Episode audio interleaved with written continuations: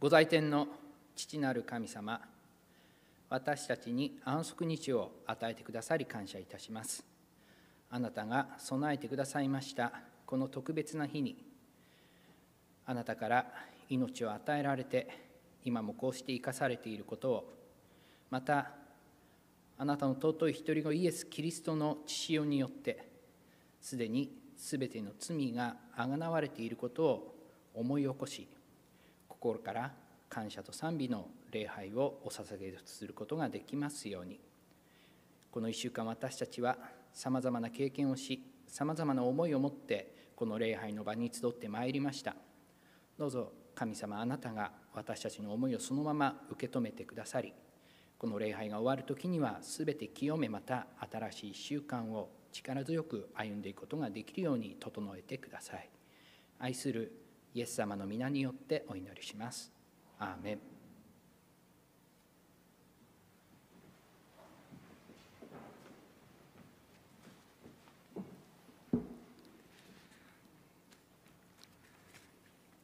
本日与えられました聖句は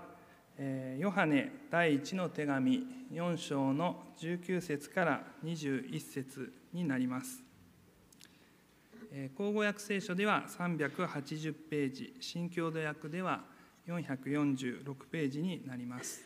ヨハネの第1の手紙4章の19節から21節をお読みいたします。私たちが愛し合うのは神がまず私たちを愛してくださったからである。神を愛していると言いながら兄弟を憎む者は偽り者である。現に見ている兄弟を愛さない者は目に見えない神を愛することはできない。神を愛する者は兄弟をも愛すべきである。この戒めを私たちは神から授かっている。アーメン。開会賛美歌3番の一節。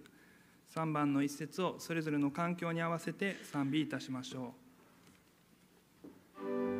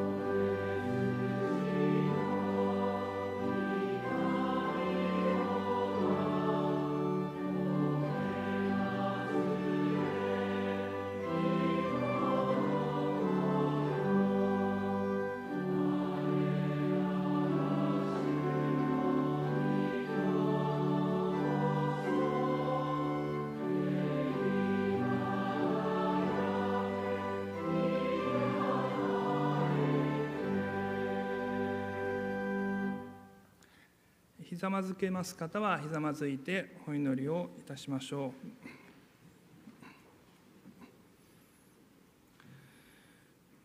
天におられます父なる神様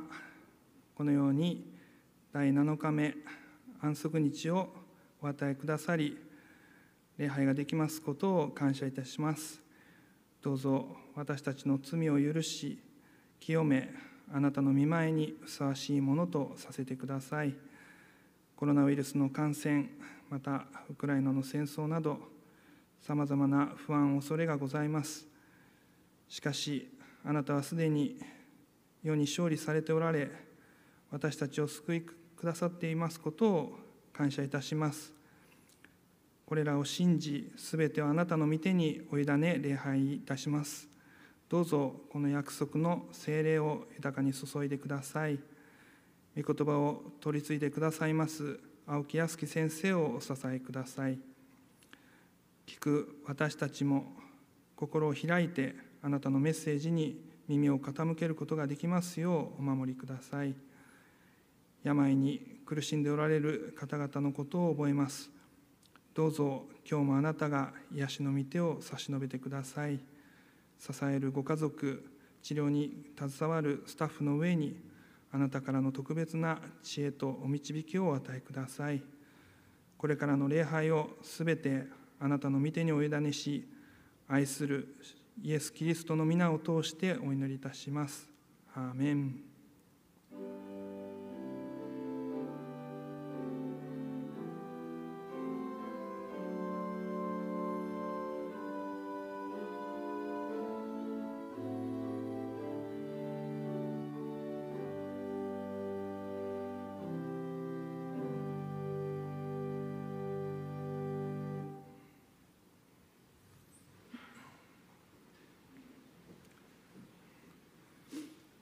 それでは献金をお捧げいたします。本日まで、えー、街道の皆様は礼拝が終わりましたら受付に置いてあります献金箱にお捧げください。インターネットを通して出席されておられる方はホームページより献金を捧げることもできますのでそちらをご利用くださりまた教会にいらっしゃった時に献金をお捧げくださいますようにお願いいたします。それでは献金のお祈りをいたします。天におられます父なる神様いつも私たちを愛し支えてくださいますことを感謝いたします。今から私たちに与えられているものの中から献金をいたします。どうぞこの献金を受け入れあなたの御用のために用いてください。捧げてくださいます一人一人の上にあなたからの約束の祝福が豊かにございますように感謝して愛する主イエス・キリストの皆を通してお祈りいたします。アーメン。天に増します。我らの父よ願わくば皆をあがめさせたまえ。御国をきたらせたまえ。御心の天になるごとく地にもなさせたまえ。我らの日曜の糧を今日も与えたまえ。我らに負い目あるものを我らが許すごとく我らの負い目をも許したまえ。我らを試みに合わせず悪より救い出したまえ。国と力と栄えとは限りなく汝のものなればなり。アーメン。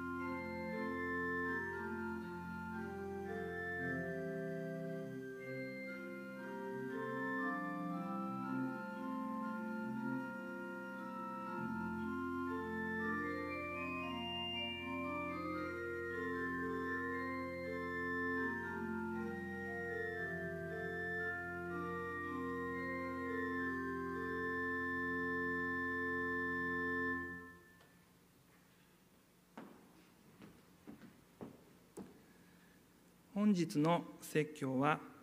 今年の4月よりアドラ日本支部長となられました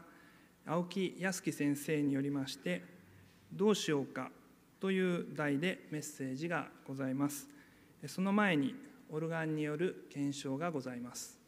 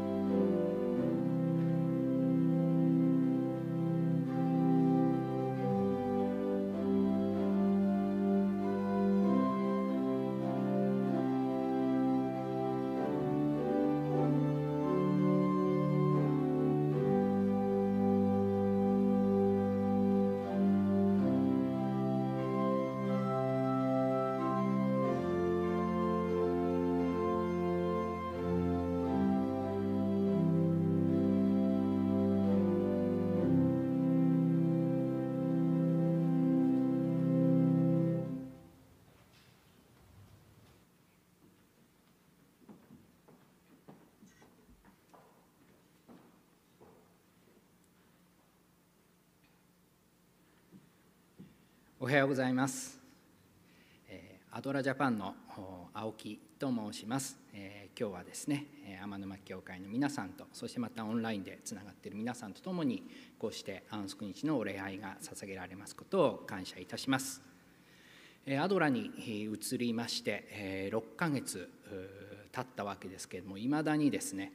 こう何て言うんでしょうか自分でこう自己紹介する時もまだなかなか違和感があるそんな感じがしますけれども多分聞いていらっしゃる皆さんはもっとそんな感じなのかなと思いながらですねあの早くこれが板についてくるといいなということをあの思いながらあの働かせていただいています。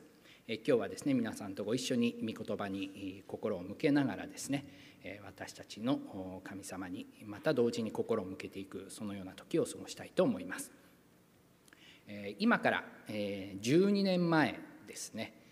一回り前の寅年の2010年のクリスマスぐらいに一つの運動が日本でですね起こってそれその後全国に波及していきました。それがですねタイガーマスク運動。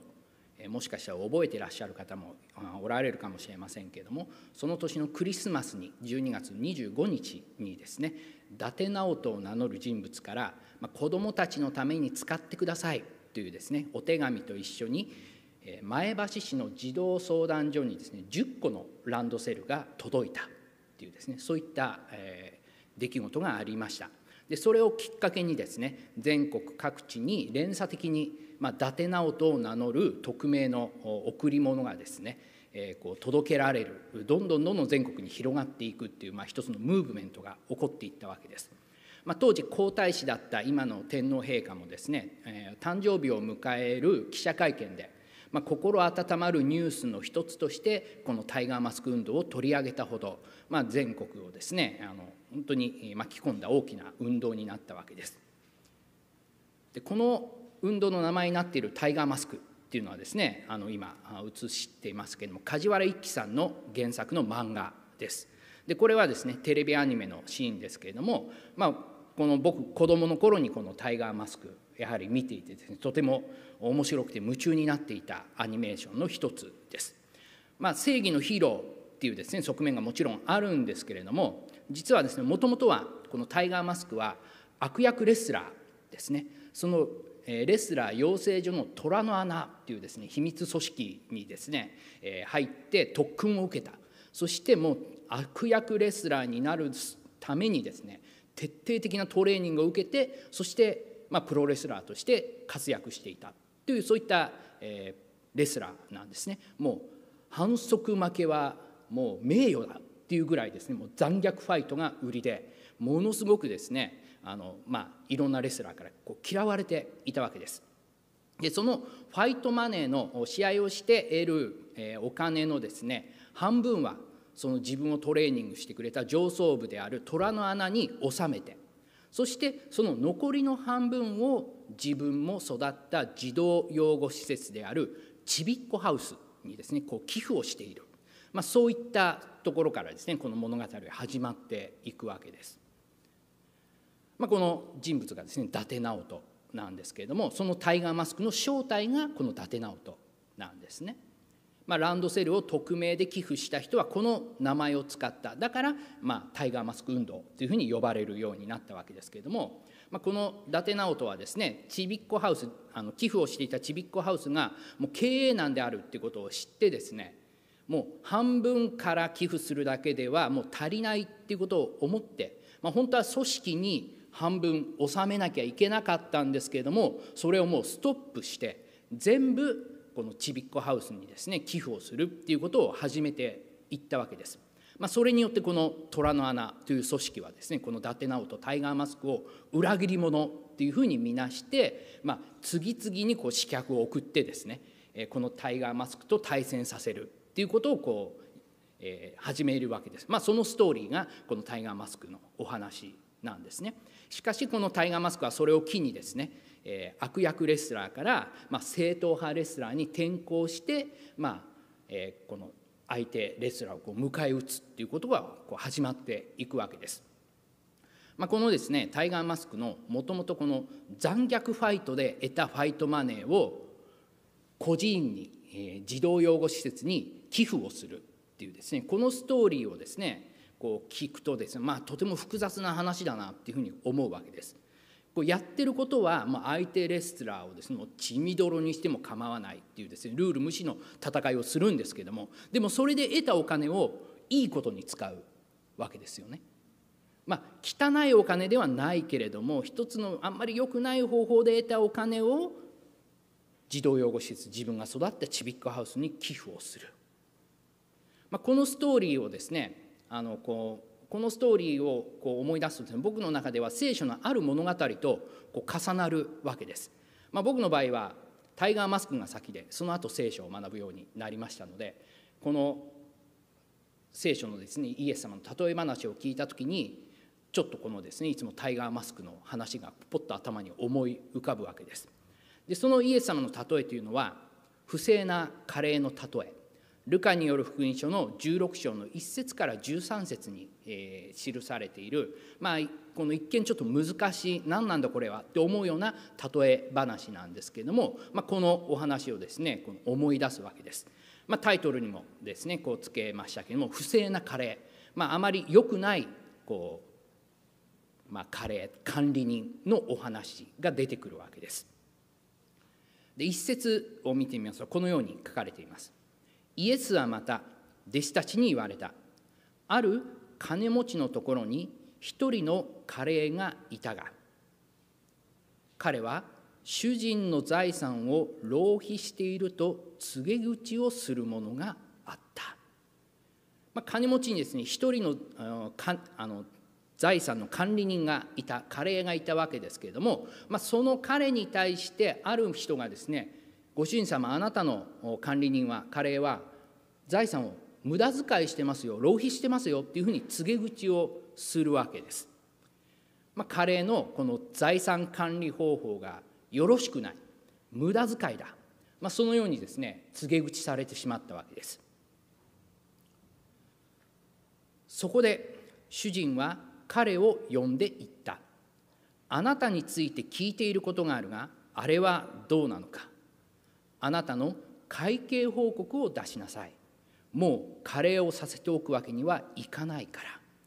主人はその告げ口を聞いてですねこのカレーを呼び出すわけです。あなたについて良くない噂を聞いた。どうやら私の財産を無駄遣いしているらしいね。もうこのままあなたに続けさせるわけにはいかないから会計報告を出しなさいということを主人は要求するわけです。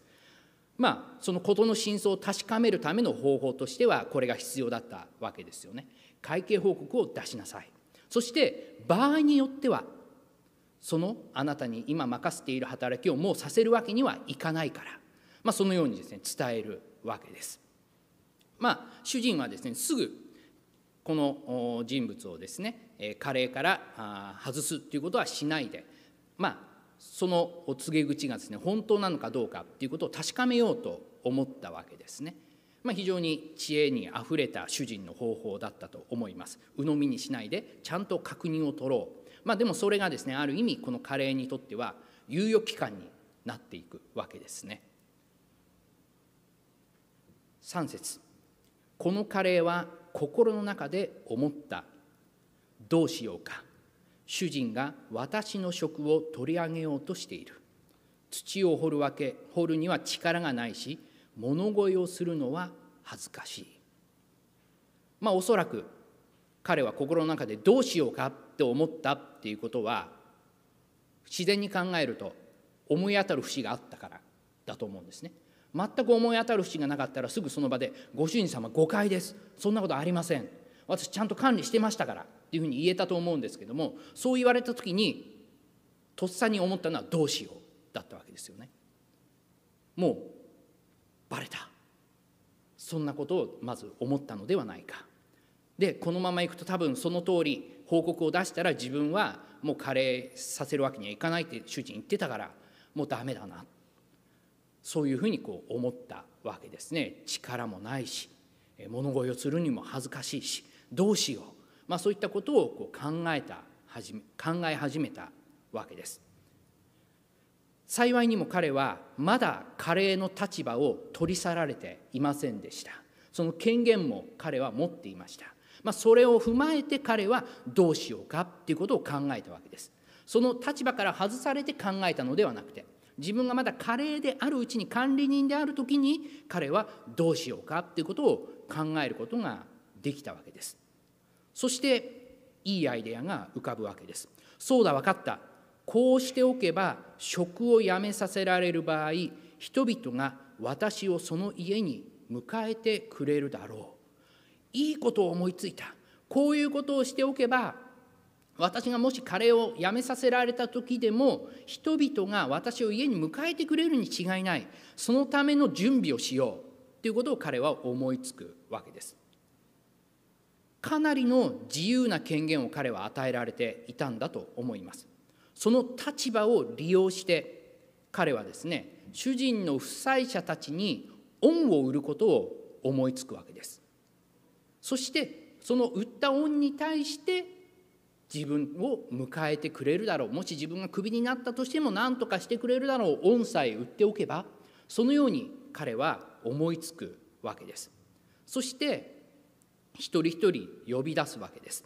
それから彼は主人の負債者を一人一人呼び出して初めの人に「あなたは私の主人にどれだけ負債がありますか?」と尋ねた「油100タルです」と答えるとそこでカレーが言った「ここにあなたの証書がある。すぐそこに座って50タルと書き換えなさい」まず彼は主人に油を100タル借りている人この人を呼び出すわけですそして負債の額を確認するともうそこに座って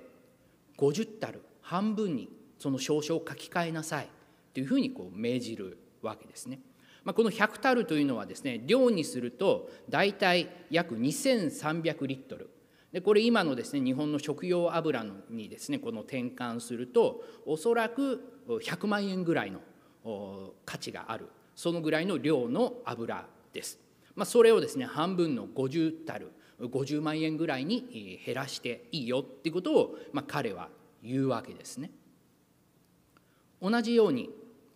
次にもう一人に「あなたの負債はどれだけですか?」と尋ねると「麦100石です」と答えた。これに対して「ここにあなたの証書があるが80石と書き換えなさい」と言った。次に今度小麦を借りている人を呼び出してまあ、その額を確認すると100石ですっていうふうに言われたので80石と書き換えなさい。そのようにですね命じるわけです。この小麦50石っていうのはです大体ですね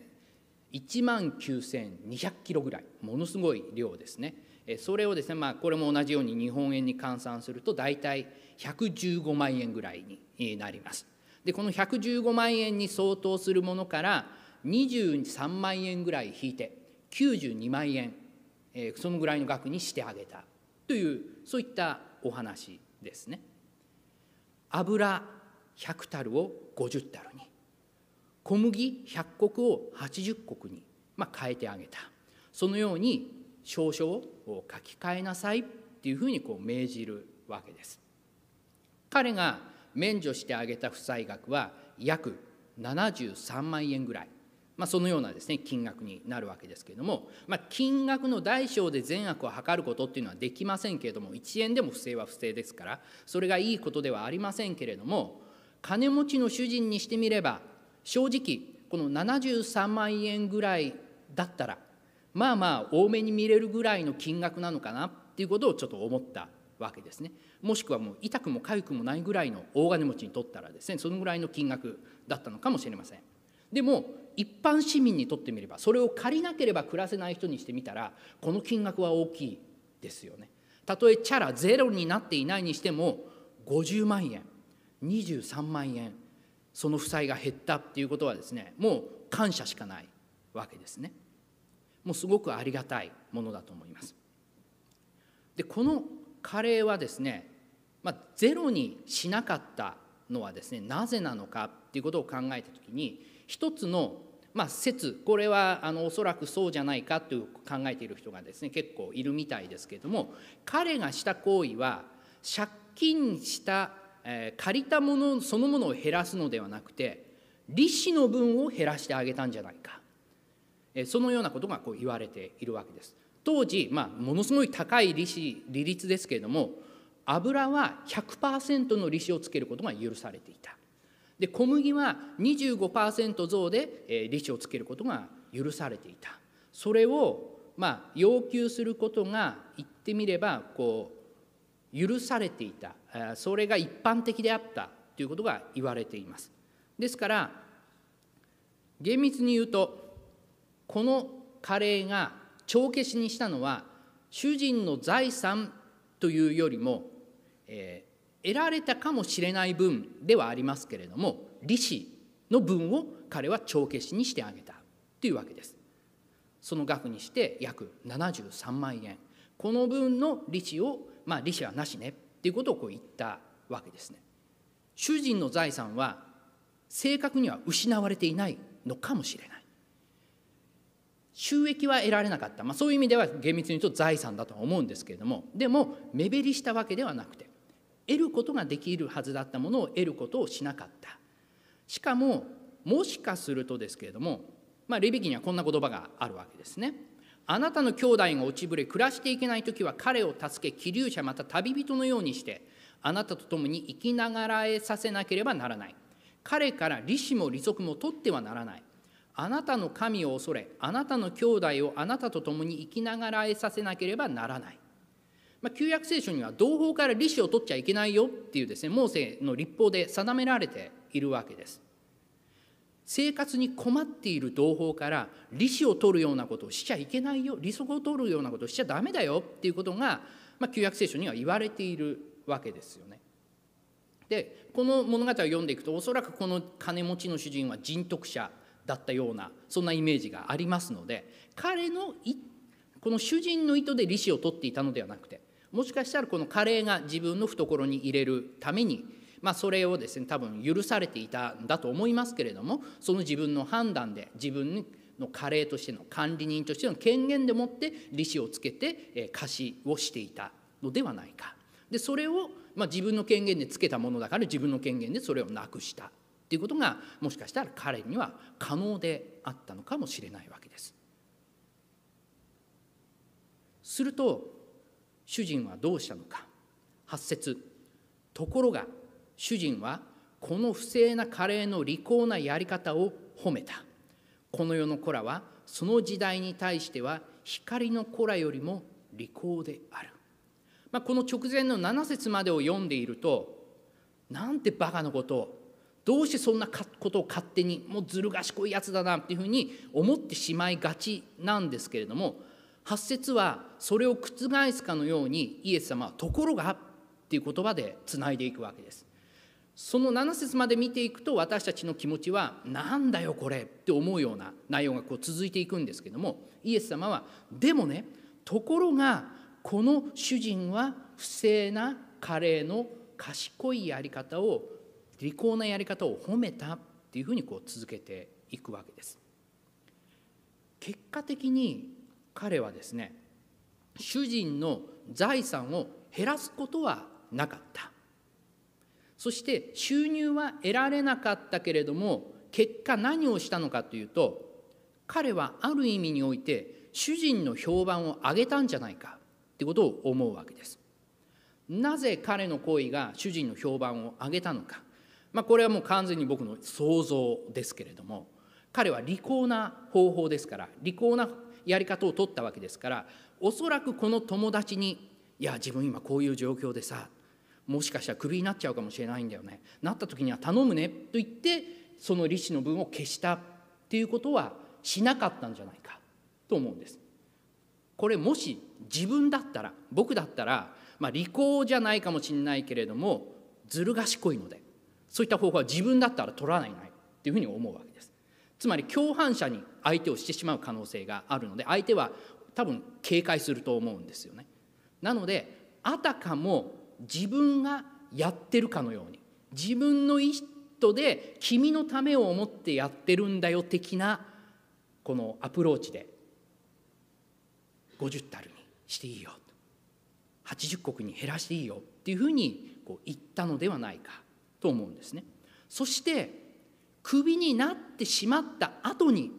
いや実はさ本当は黙ってようと思ったんだけど実はあの時の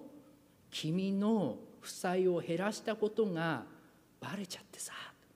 それでクビになっちゃったんだよねと話を持ちかけるそうするとねこの僕たちの両親は痛むわけですよね。ああ申し訳なかったな。自分のためにしてくれたことによってそんな職失っちゃったんだ。ああ申し訳なかったな。っていう気持ちに多分相手はなるんじゃないか。そんなことを彼は期待してたんじゃないか。と思うんですね。でそのためにはその負債がある人にこれは私の一存でとかですね自分がやってることと思われることなくまるで主人がそれを自分に命じてさせているかのようにそのように仕向けて、まあ、アプローチをしていったんではないかというふうに思うわけです。もともと多分その利率で貸したのはこの管理人加齢ですからそれを変えるっていうことは自分の意思ではなくて上からの命令でそうやってきたっていうようなですねそんなあの雰囲気でこう話を持っていったつまり負債をこの減らしてもらった人にとってみれば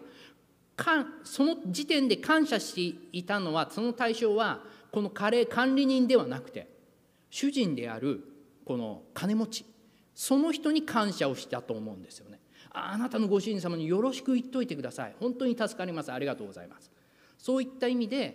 彼がしたことはもちろん考えていた動機は自分のためですよ。これはイエス様はっきり言ってるように、まあ、よろしくない。不正な思いだとは言ってますけれども結果として彼は主人の評判を上げたことがこう考えられるわけです。そういったことを思うとですねなんでこの主人が彼の方法を褒めたかっていうのが少し見えてくるのではないか。単純に主人はずる賢いいい方法だなっていうですねあ自分はそれを思いつかなかった。それは参ったな一本取られたぜっていうことで認めたわけではなくて本当に心からですねその方法を喜んだ。つまり主人はもともと自分の財産を人々の喜びのために使ってほしかった。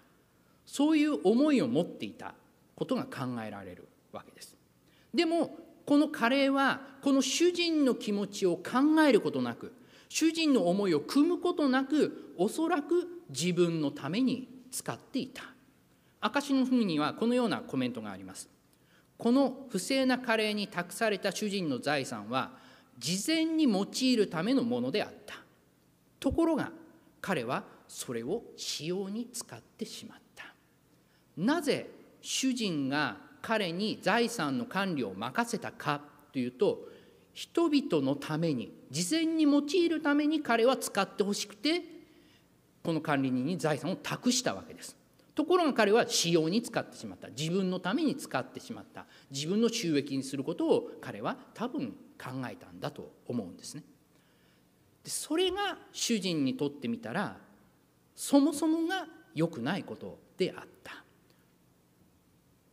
自分の財産を喜びのために人々の喜びのために使っていたのに自分のために使っていた。これは主人にとってみたら浪費なんです。無駄遣いなんです。その財産が増えるか減るかの問題ではなくて主人にとって浪費か無駄遣いかそうじゃないかの判断は自分がこれをこう使ってほしいと思った通りに使ってくれたか全然違う目的のために使っちゃったか。これなんですよね。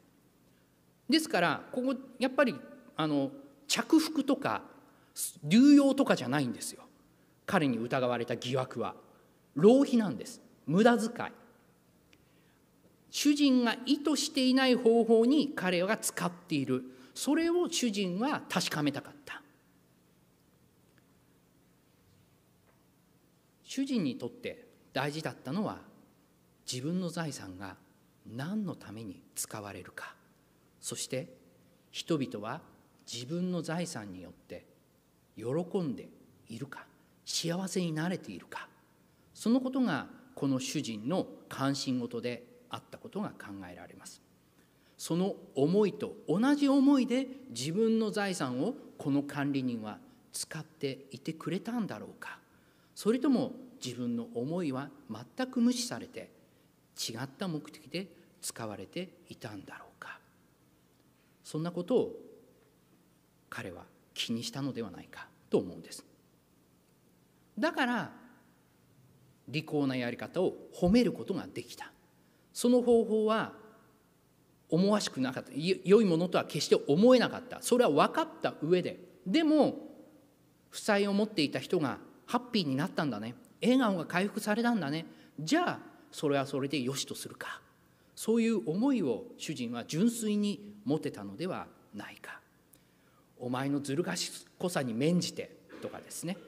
今回はだけは、まあ、その発想には負けたなっていう思いではなくて。本当に100%積極的にあなたがやったことの結果は良かった。そのように評価することができたのではなかった。むしろ私が知ってほしかったのはそれなんだよ。それを知ってほしくてあなたに託したんだよ。っていう思いで彼の利口なやり方を認めて褒めたのではないでしょうか。この例え話を語り終えた後イエス様はこのようにおっしゃいました。この例え話の教えの部分です。イエス様のメッセージの部分です。またあなた方に言うが不正の富を用いてでも自分のために友達を作るがよい。そうすれば富がなくなった場合あなたを永遠の住まいに迎えてくれるであろう。弟子たちに語りかけたこの例え話を通してイエス様は不正の富を用いてでも友達を作りなさい。ということを命じました。もう一番スリム化したメッセージ命令は何かというと友達を作りなさい。なんです。イエス様はこの例え話を話した後いいかい？分かったか？友達を作るんだよ。っていうふうに命じたわけです、まあ、この友達作りのモチベーションになるものがこの例え話の狙い。イエス様がこの例え話をした意図であったわけです。これは恩を売っておけばいざという時に助けてくれる友ができるよっていうことをおそらくイエス様は言いたかったわけではない。普段からできるだけ恩を売っといて困った時の仲間を作っとくんだよっていうのがキリストのメッセージではないはずです。なぜならば14章ルカの14章直前にはですねイエス様は宴会を催す場合には貧しい人とか体の不自由な人足の悪い人目を目の見えない人を招くがよい。そうすれば彼らは返礼ができないからあなたは幸いになるであろう。というふうにおっしゃいました。見返りを求めるようなことをしちゃいけないよ。っていうふうにイエス様はこの直前で話してるんですよね。だからその困った時に助けてくれる友ができるだろう。っていうことが褒められることではないはずなんです。イエス様が言いたかったことはそこではない。別のところでイエス様は友達を作る方法を何かこの弟子たちにですね伝えようとしたのではないか。自分のためにっていうのはいつか友達が助けてくれるようにっていう意味ではなくて友達を作ることそのものがあなたのためになるんだ。友達を作るそのことが大事なんだということをイエス様は伝えたかったのではないでしょうか。もう少しこのイエス様の意図を掘り下げていきたいと思います。10節ではこのようにおっしゃいました。有名な言葉ですよね。生事に忠実な人は大事にも忠実である。生事に不忠実な人は大事にも不忠実である。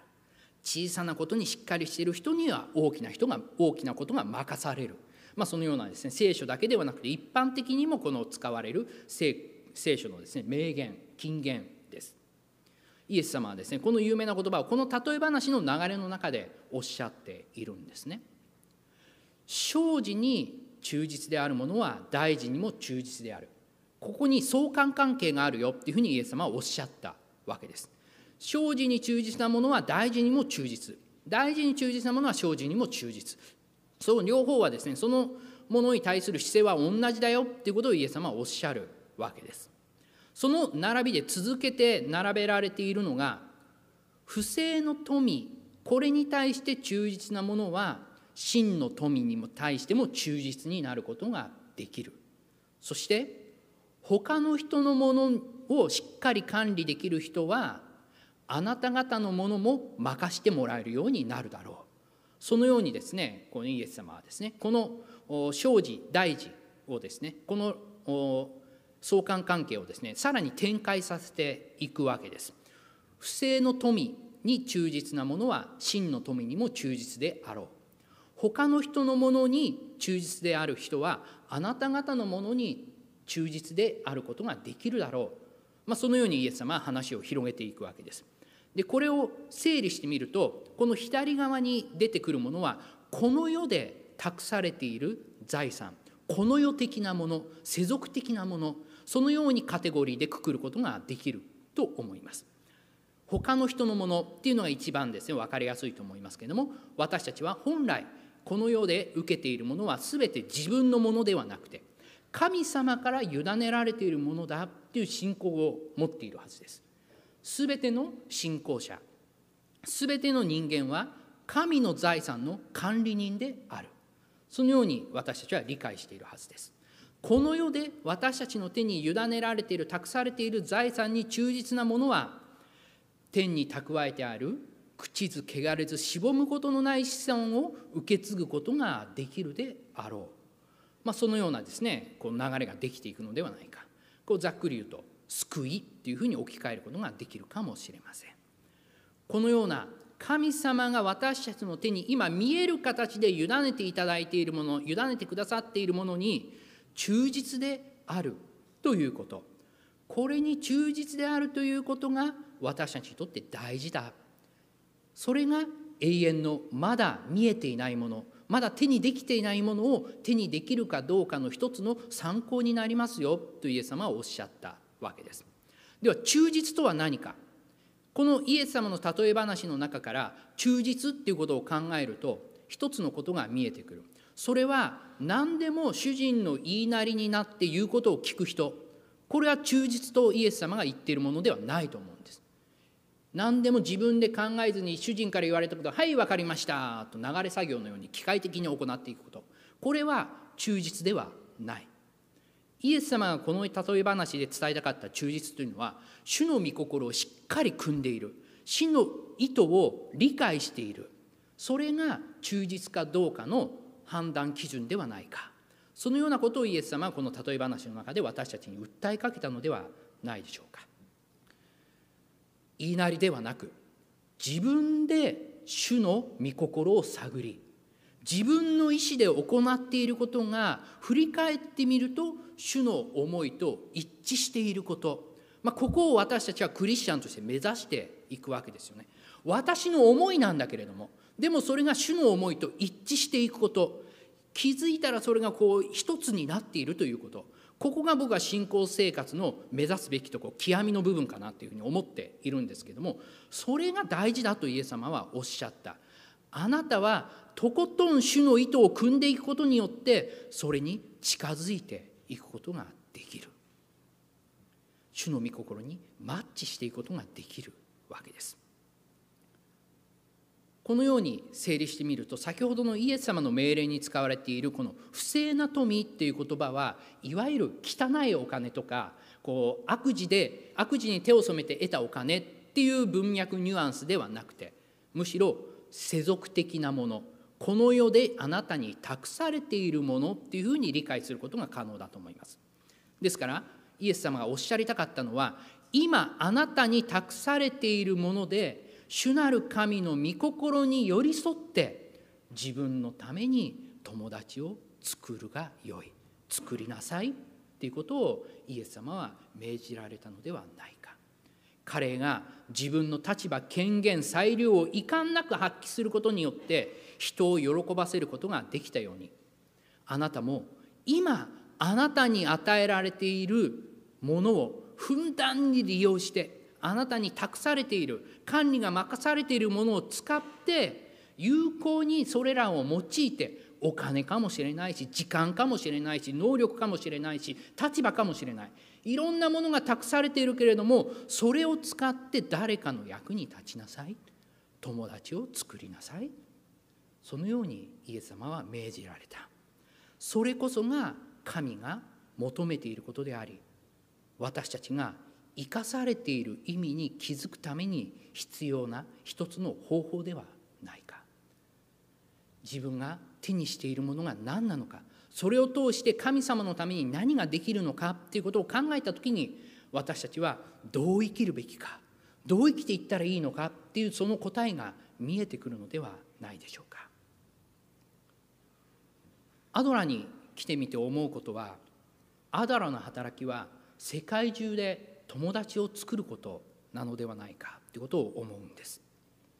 今私たちの手に委ねられているもの託されているものを使ってそれらを通して今助けを必要としている人に手を差し伸べていくこと。必要な人に必要な助けを私が持っているものを使って届けていくこと。これをしていく必要があります。世界中でありとあらゆる人がこのような助けを必要としています。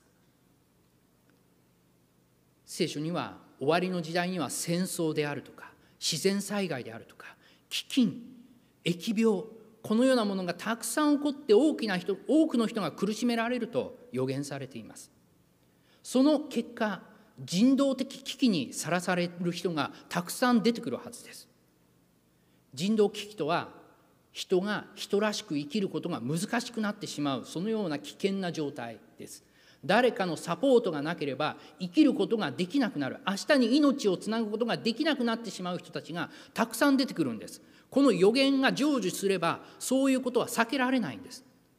私たちはアドベンチストとしてそれは予言の成就だからそうなるよね。で片付けていいのかっていうと決してそうではないんじゃないかと思うんですね。予言は成就している。じゃあ私には何ができるんだろうか。世界には今2億7400万人の人がこの人道的危機にさらされていると言われています。割合にすると30人に1人です。30人に1人の人が明日命をつなぐかどうかが微妙な状況に立たされているんです。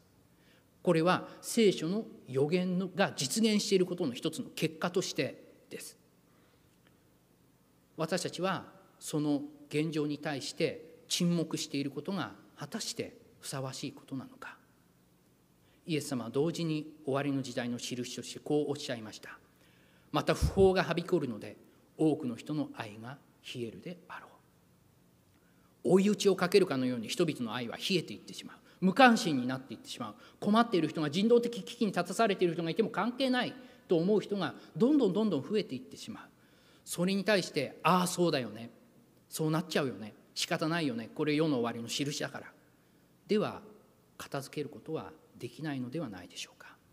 私たちはまがい並木にも終わりの時代の残りの教会として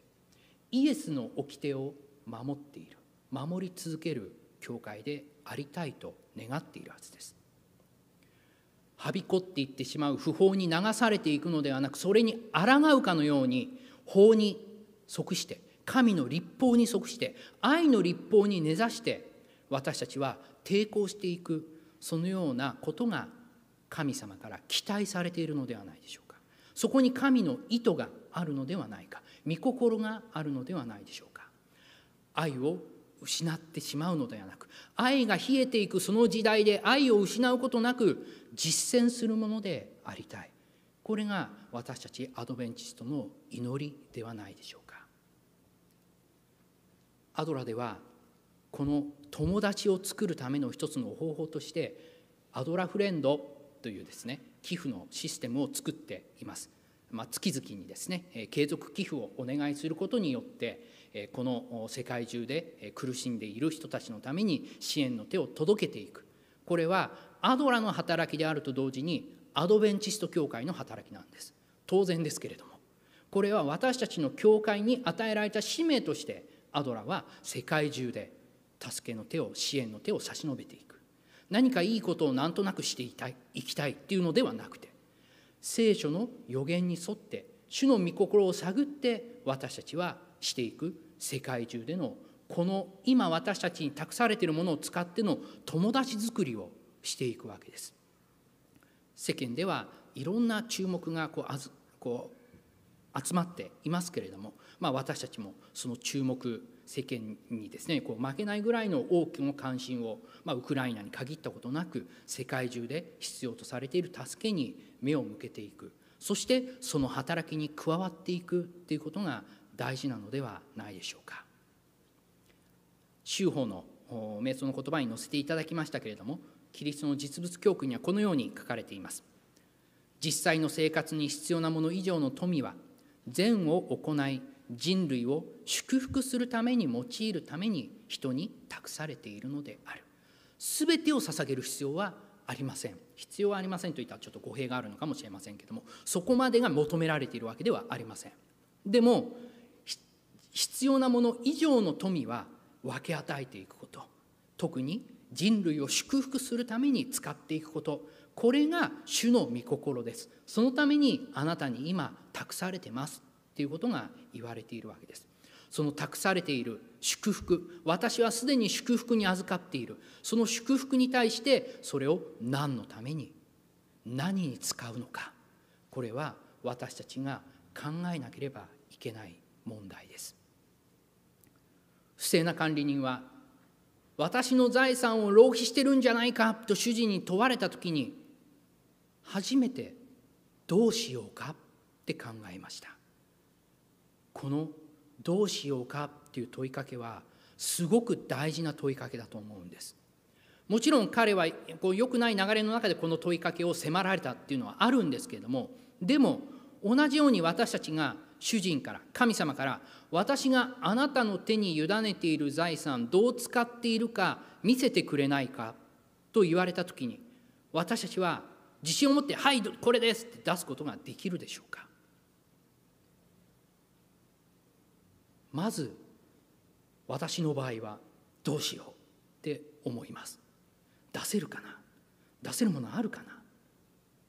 このどうしようかっていう自分の中の心の中の問いかけはすごく大事な問いかけだと思うんです。どうしよう。主の財産を神に託されているものをちゃんと使えているだろうか。これをどのように使ったらいいんだろうか。どうしようか。どうすれば主のために喜びのために使えるだろうか。どうしようか。この問いかけは常に私自身が自分に言い聞かせなければいけない問いかけなのではないでしょうか。この問いかけの先に不正な彼は主の喜びを主の喜びに応えることができました。方法は良くなかった。動機も良くなかった。でもどうしようかって考え始めたことによって彼の思いも動機も全て超えて主人は祝福してくださった。これもしかしたら神様も同じではないか。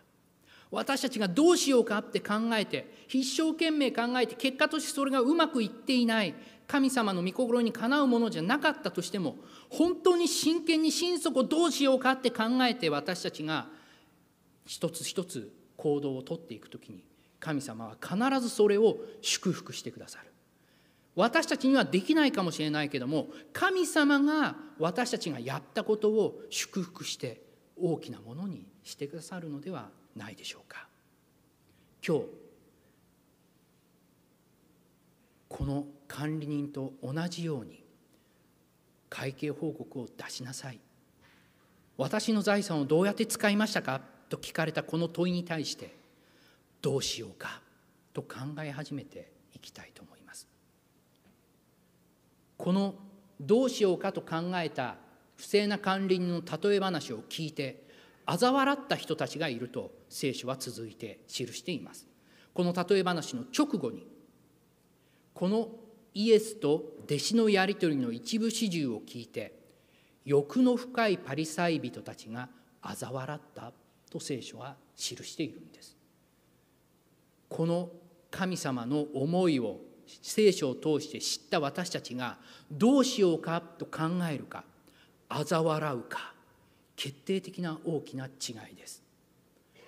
私たちは嘲笑わないまでも嘲笑しないまでも一生に不しスルーしてしまう。そんな危険があるのではないかと思うんです。神様のどう使ってる？ちゃんと使ってる？っていう言葉に軽く「はいはい大丈夫です」って答えるのでもなく「何をそんなバカなことを聞くんですか」というふうに一生に付すのでもなくどうしようか？ちゃんと使えてるだろうか？というふうに考えるアドベンチストでありたいと思います。神様はまず私たちを愛してくださいました。聖書朗読でお読みいただいたヨハネの手紙ヨハネの第一の手紙の4章19節です。私たちが愛し合うのは神がまず私たちを愛してくださったからである。神が私たちにまず祝福を委ねてくださった。私はあなたにこれを託しました。私はあなたにこれを与えました。それに対してあなたはどう答えてくれてきま答えてきてくれましたか？と問われるわけです。それに対して私たちはどうしようか？どうしたらそれに答えられるだろうか？そう悩み考え始めるわけです。神様のその大きな愛に対して自分は何ができるだろうか？どうしようか？考えるわけです。不正なカレーのような動機ではなくて主の粋なその計らいに対して私に対してもう抱えきれないほどの大きな愛に対して私はどうしようかと悩むものでありたいと思います。神を愛していると言いながら兄弟を憎む者は偽り者である。現に見ている兄弟を愛さない者は目に見えない神を愛することはできない。神を愛する者は兄弟をも愛すべきである。この戒めを私たちは神から授かっている。ここにも先ほどルカによる福音書で見た生児と大事の原則があるのではないでしょうか。生児目に見える兄弟。大事は目に見えない見ることのできない神様。目に見える兄弟を愛さない者は神をも愛していない。そのようにヨハネは手紙の中で問いかけたわけです。目に見えない神様を愛しているかどうか。それは目に見える兄弟に対するあなたの心姿勢を見つめてみたら分かりますよ。と問いかけられたわけです。神様を愛しているかどうかってなかなか測れないと思うんです。測る材料が乏しいあるいはそれが曖昧だったり、えー、なかなか数値化できなかったり、えー、そういったものじゃないかな。すごく難しいと思うんです。神様を愛している、まあ、よあのペテルもイエス様から私を愛するかって聞かれて最後とても困りましたよね。僕たちも困っちゃうと思うんです。愛するか？愛しているか？っていうふうに聞かれた時すごく困る。だけれどもイエス様は私の羊を飼いなさいっていうふうにおっしゃった。目に見える兄弟に対してどう向き合うかどうしようか考えてみてごらんなさい。この目に見える兄弟たちに対する私たちの姿勢は一つの神の愛に対する私たちのバロメーター愛のメーターなのではないでしょうか。どうしようか考えやすいきっかけになると思います。神の愛に応えられているだろうか。神様の愛に応えるにはどうしたらいいだろうか。そんなことを考えたいと思います。コリントの第一の手紙の4章の18節を最後にお読みいたします。私たちは見えるものにではなく見えないものに目を注ぐ。見えるものは一時的であり見えないものは永遠に続くのである。確かに私たちは見えるものではなく見えないものに目を注ぐべきです。そう言われています。しかし見えるものに対する自分の態度。これを通して私たちは見えないものに対する自分の態度や姿勢をちゃんと知ることができるのではないか。見えるものを通して私たちは見えないものを初めて見ることができる。見えるものを見ないと見えないものを見ることができない。そのようなことを聖書は教えているのではないでしょうか。神の御心を探りながら自分は期待に応えられているだろうか神の愛に応えられているだろうかどうしようかと考え続け永遠への準備をする信仰者でありたいと思います。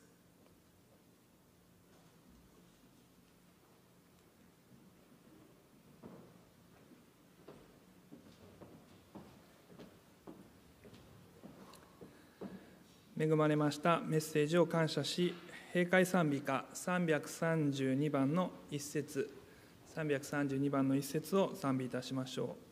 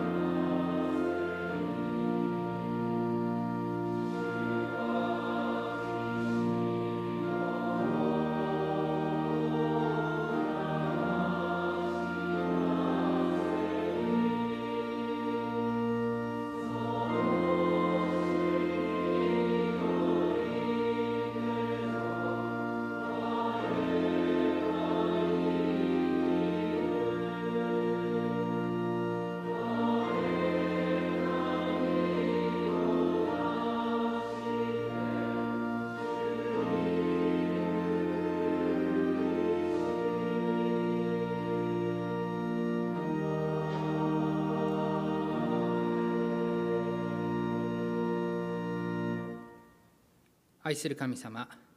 私たちに多くの祝福を与えてくださっていますことを感謝いたします。この手にたくさんのものを委ねてくださっていますことを感謝いたします。あなたはイエス様を私たちに使わせてくださりイエス様は私たちにその命を与えてくださいました。感謝いたします。イエス様のその大きな愛に神様のその大きな愛にどのようにして私たちは答えることができるでしょうか？いつもどうしようかと悩みそしてあなたの御心を探るアドベンチストとさせてください。そしてそのような私たちの悩みとその悩みから派生した行動等によって